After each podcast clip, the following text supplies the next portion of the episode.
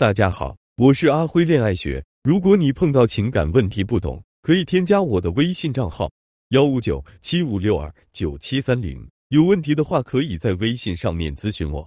很多女孩子都嫌弃自己嘴笨，不管是还单身想聊喜欢男生的，还是谈恋爱想让感情更好的，都苦于在亲密关系中不会聪明的说话。真的好羡慕那些懂情调、高情商的女人呀！她们光凭聊天就能轻易撩拨男人心。聪明的女人用嘴就能征服男人，让我们进入今天的话术调教吧。第一点是如何利用男生的提问制造相处机会。如果他问你喜欢什么电影，我不告诉你哦。不过如果你多请我看几次电影，没准会被你看出来呢。如果他问你喜不喜欢运动，我喜欢跑步。如果有人想追我，可能得多跑一会呢。如果他问你周末有没有空，我是个唯心主义的女生，所以有没有空要看是谁约我。第二点是如何激起男生的征服欲。当男生想约你周末出去玩的时候，前两次都是吃饭逛街，也太无聊了。这次你要是再不带我好好玩，我就趁你不注意偷偷跑掉。当碰到有人给女朋友准备了很棒的惊喜，哇，最佳优秀男朋友是他没错了，换了别人估计也做不到比他更好了。当你拜托他帮你解决一点问题，这个你做起来会不会很麻烦呀？要不我再自己看看该怎么弄吧。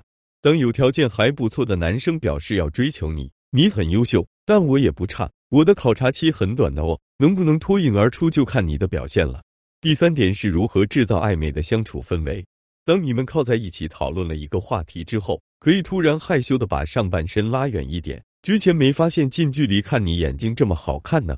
张开自己的手掌，假装看掌纹，并示意他把手也给你看。之前学过一点看手相的知识。突然发现咱们的事业线走向都很像，就是其他两条不是很会看，不知道生活和爱情运势怎么样呢？